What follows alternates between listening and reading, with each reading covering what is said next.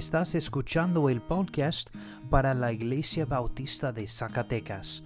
Oramos para que estos mensajes sean una bendición para ti y una ayuda en tu vida. Ahora vamos a estudiar la palabra de Dios juntos.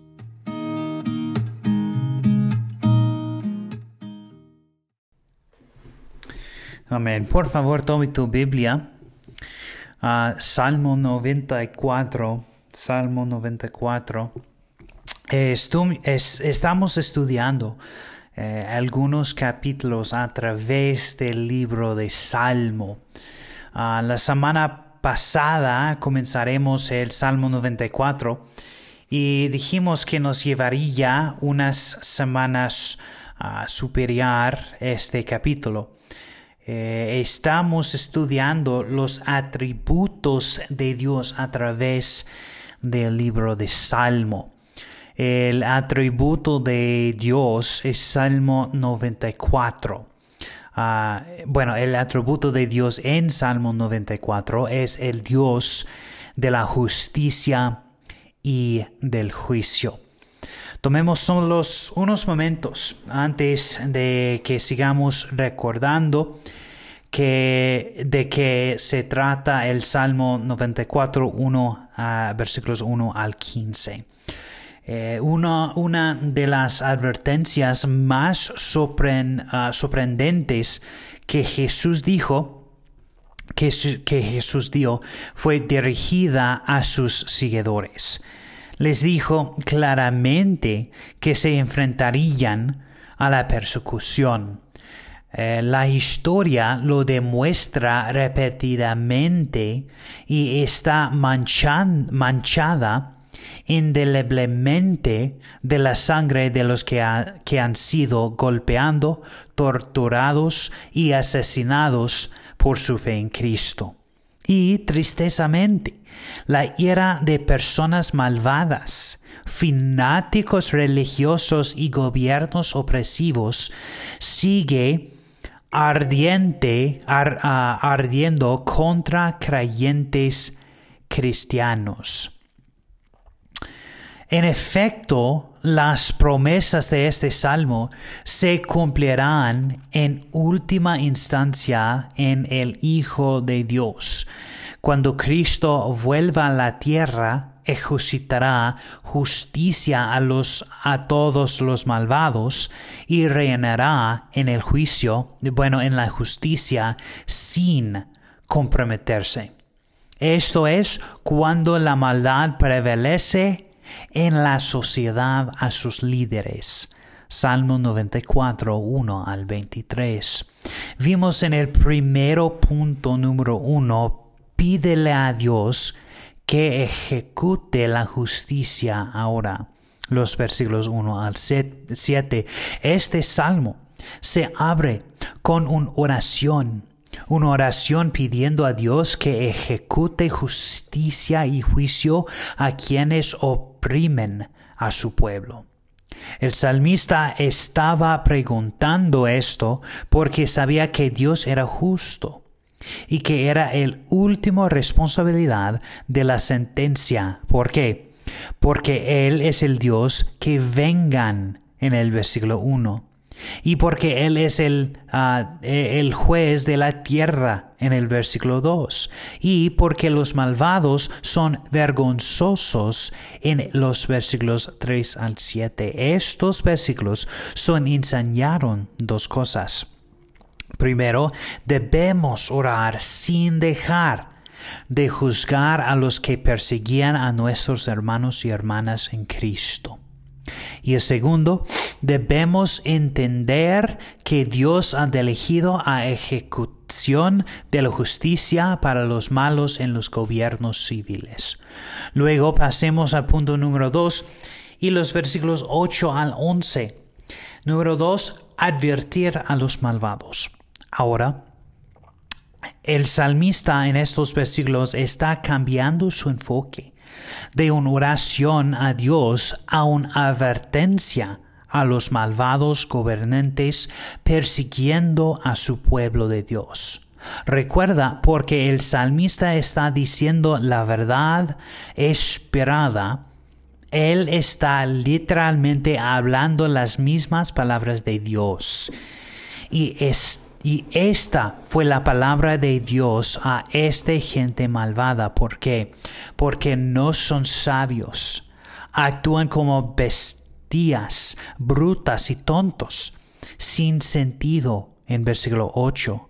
Porque Dios, el creador de todos los sentidos humanos, es consciente de cada acto maligno en el versículo 9 y porque Dios castiga a los malvados tanto naciones como personas en versículos 10 al 11. Lo aprendimos, la gente de Dios tiene la responsabilidad santa de advertir a los malvados sobre el juicio de Dios. Luego pasemos al punto número 3 Bienvenida la disciplina de Dios y en los versículos 12 al 15. Después de hablar con Dios y luego advertir a los malvados, el salmista ahora se centra en los sabios y justos que temían a Dios y mantuvieron sus mandamientos. Los exhortó a que recibieran o aceptaran la disciplina de Dios, porque su corrección los mantiene alejados de muchos de los peligros ah, potenciales de la vida. Además, los alentó a que se ah, dieran cuenta de los especiales que eran para Dios y que confiarán en Él a que hiciera bien en la ejecución de la justicia en todos los impios. Porque usa la palabra para instruirnos y maturarnos en versículo 12. Porque protege y da alivio por los problemas de la vida. Lo hará hasta que se juzgue a los malvados. Versículo 12. Y porque Él nunca rechaza o abandonara a su pueblo. Tú eres su herencia, su posesión muy especial. Versículo 14. Y porque promete un día en que prevalecerá la justicia, basada en la justicia, una imagen de la vida ah, vertical en el, en el reino de Dios. Versículo 15. Aprendimos de este, de su amor infinito por nosotros. Nuestro Padre Celestial nos disciplina cuando pecamos la escritura enseña repetidamente que debemos acoger con satisfacción o bienvenida la disciplina de Dios. Dios no quiere vernos, sus queridos hijos y hijas, sufren las dolorosas consecuencias del pecado. Ahora, con una revisión de los primeros 15 versículos hechos, Pasemos al siguiente conjunto de versículos. Los versículos 16, ah, bueno, 16 al 19. Nuestro siguiente punto en el capítulo es número 4. Confía en el amor y la ayuda del Señor. Confía en el amor y la ayuda del Señor. Ahora, el salmista a convertir su atención en el pueblo de Dios que está siendo perseguido. Eh, lo que ah, decide hacer es dar su propio testimonio personal de cómo confiaba en el amor y la ayuda de Dios. Afirma a la gente que Dios está de su lado y quiere mostrar, mostrarles su amor ayudándoles, pero necesitan confiar en que puede hacerlo. Echemos un vistazo a su testimonio en estos pocos versículos. Versículo 16 dice, ¿quién se levantará por mí contra los malhechores? ¿Quién me defenderá de los que hacen iniquidad? El salmista está preguntando a la gente que quién puede defenderlo contra el mal y quién puede ayudarlo contra sus opresores. Lo que está tratando de, decir es que no hay ningún hombre que pueda ayudarlo. Ningún hombre era lo suficientemente fuerte para liberarlo de los malvados. Solo el Señor tiene el poder de levantarse y enfrentarse a los malvados. Él solo tiene el poder de levantarse y luchar por ti contra los malvados. El Señor solo puede, ayudarte como hizo por este salmista. Los versículos 17 al 19 se dice, si el Señor no hubiera sido mi ayuda, pronto había, habría habitado mi alma en el lugar del silencio. Si digo, mi pie ha resplado, respalado, tu misericordia, oh Señor, me sostendrá. Cuando mis iniquidades se ah, multiplican dentro de mí, tus consuelos ah, delitan mi alma. Ahora, el salmista comienza a responder su propia pregunta que hizo en el versículo 16. El Señor le ayudó de una manera increíble. ¿El Señor te ha ayudado alguna vez de una manera increíble? Dios lo había liberado literalmente de la muerte a los manos de sus opresores.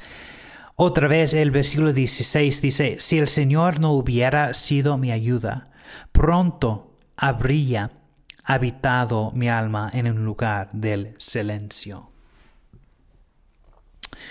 Dios había demostrado ser fiel una y otra vez en su vida. Y versículo 18 otra vez dice, si digo, mi pie ha respalado, tu misericordia, oh Señor, me sostendrá. Y el amor y la misericordia infinitas del Señor lo conformaron y le ah, facultaron para perseverar aunque sus problemas de vida amenazantes. La temporada de persecución del salmista lo había puesto bajo gran estrés. La multitud de mis pensamientos habla de la abrumadora ansiedad, miedo y dura que, que casi le estranguló, estranguló la vida. Pero Dios le había consolado fielmente, trayendo alegría a su corazón en la valle más profundo y oscuro que había atravesado.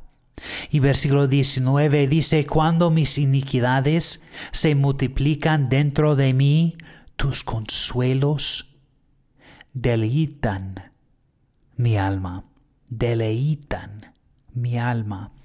Los malvados que opreman a la gente de Dios son fotos de nuestros enemigos espirituales. El diablo y sus fuerzas demónicas. Es vital que recordemos que no podemos superarlos con nuestra propia fuerza. Solo con vestirse en la armadura de Dios su verdad y salvación, y con el poder de su fuerza podemos soportar sus ataques.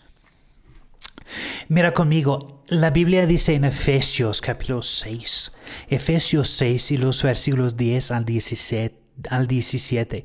Por lo demás, fortalezcanse en el Señor y en el poder de su fuerza. Revístanse con toda la armadura de Dios para que puedan estar firmes contra las insidias del diablo, porque nuestra lucha no es contra sangre y carne, sino contra principados, contra potestades, contra los poderes de este mundo de tinieblas, contra las fuerzas espirituales de maldad en las regiones ah, celestes. Por tanto, tomen toda la armadura de Dios para que puedan resistir en el día malo y habiéndolo hecho todo este firmes. Estén pues firmes, ceñida su cintura con la verdad, ah, revestidos con la ah, ah, coraza de la justicia, y calvados los pies con la preparación para anunciar el Evangelio de la paz. Sobre todo, tomen el escudo de la fe, con el que podrán apagar todos los dardos encendidos del maligno. Tomen también, versículo 17, tomen también de, de casco de la salvación y la espada del Espíritu, que es la palabra de Dios. El Espíritu de Dios que vive, que vive dentro de nosotros es mejor que los enemigos frente a nosotros. El primero de Juan 4:4 4 dice, Hijos míos, ustedes son de Dios y han vencido a los falsos profetas, porque mayor es aquel que está en ustedes que el que está en el mundo. A través del amor infinito de Dios podemos conquistar cada poder ah, maligno que se nos opone. Romanos 8, 35 al 39 dice, ¿quién nos separará del amor de Cristo? ¿Tribulación o angustia o persecución o hambre o desnudes o peligro o espada? Tal como está escrito, por causa tuyo somos puestos a muerte todo el día. Somos considerados como ovejas para el matadero. Pero en todas estas cosas somos más que vencedores por medio de aquel que nos amó. Porque estoy convencido de que ni la muerte, ni la vida, ni ángeles, ni principados, ni presente, ni por la venir, ni los ah, poderes, poderes, ni lo alto, ni lo profundo, ni ninguna otra cosa, cada nos podrá separar del amor de Dios, que es en Cristo Jesús, Señor nuestro. Iglesia, quiero ver a cada uno miembro de este cuerpo ser victorioso y seguir la voluntad de Dios por tu vida. Ahora, las victorias en cada una de nuestras vidas perecerán diferentes. Tu victoria puede ver más pequeño o más grande que a de otra persona, pero recuerda, que una victoria es una victoria, sin importar lo grande o lo pequeño que se era. Pero quiero que recuerdes eso. Si esto es lo único que recuerdas de este mensaje, quiero que recuerdas esto. La única manera de ver victoriosa en nuestras vidas es si confiamos plenamente en, ah, plenamente en el amor y la ayuda del Señor. La Biblia dice en Gálatas 2:20, con Cristo he sido crucificado. Ya y ya no soy el que vive, sino que Cristo vive en mí. Y la vida que ahora vivo en la carne, la vivo por la fe en el Hijo de Dios, el cual me amó y se entregó a sí mismo por mí. Efesios 3:10 De este modo, la infinita sabiduría de Dios puede ser dada a conocer ahora por medio de la Iglesia a los principados y potestades en los lugares celestiales. Hebreos 13:6 dice, de manera que decimos confidamente, el Señor es el que me ayuda, no temeré. ¿Qué podrá hacerme el hombre? Y Isaías 41, 10, no temas, porque yo soy contigo.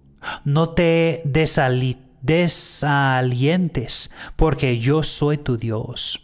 Te fortaleceré, ciertamente te ayudaré. Sí, sostendré con la diestra de mi justicia. Iglesia, Vivimos en un mundo lleno de los malvados hombres que quieren hacernos daño. El diablo no es ah, detendrá ante nada para sofocar la ah, propagación del Evangelio. Así que mi pregunta para ti es simple, pero si puedes responder correctamente, cambiará tu vida y cambiará a los que te rodean. Aquí es la pregunta. ¿Confías en el amor y del Señor?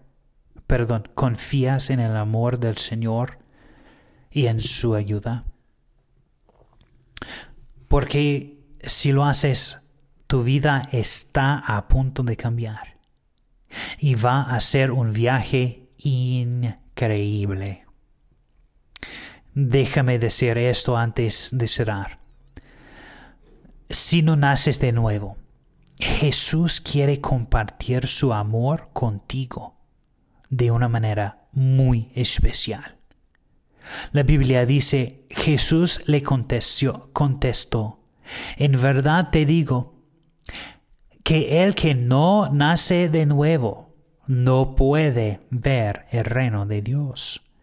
Verás, Has violado la ley moral sagrada de Dios, mentido, robado, deseoso de otras personas. Y porque has cometido estos crímenes, tu castigo es un lugar llamado infierno. Pero Dios te amaba tanto que envió a su Hijo a morir en la cruz para que tus pecados te perdonaran los crímenes que has cometido contra Dios. Lo que debes hacer es arrepentirte de tus pecados, que se vuelve ah, de tus pecados y se vuelve a Dios y pedirle que te perdone de tus pecados. Y amigo, la Biblia dice que si simplemente haces esto y confías en Cristo solo para salvarte, entonces podrás nacer de nuevo, y tu hogar eterno que muera será el cielo. Mi pregunta para ti es simple. ¿Confiarás en Cristo hoy para salvarte? Vamos a orar. Padre, qué Dios increíble eres. Qué pueden, ser increíble eres. Nos ama nos proteges, nos provees y guianos. Honestamente, no sé qué haría sin ti en mi vida. Mi oración es que tocarás los corazones de esta iglesia. Les darás el deseo de querer servirte con toda tu vida, no solo separarte. Gracias Padre otra vez por todo lo que haces por nosotros en nosotros y a través de nosotros. En el nombre de Jesús. Amén.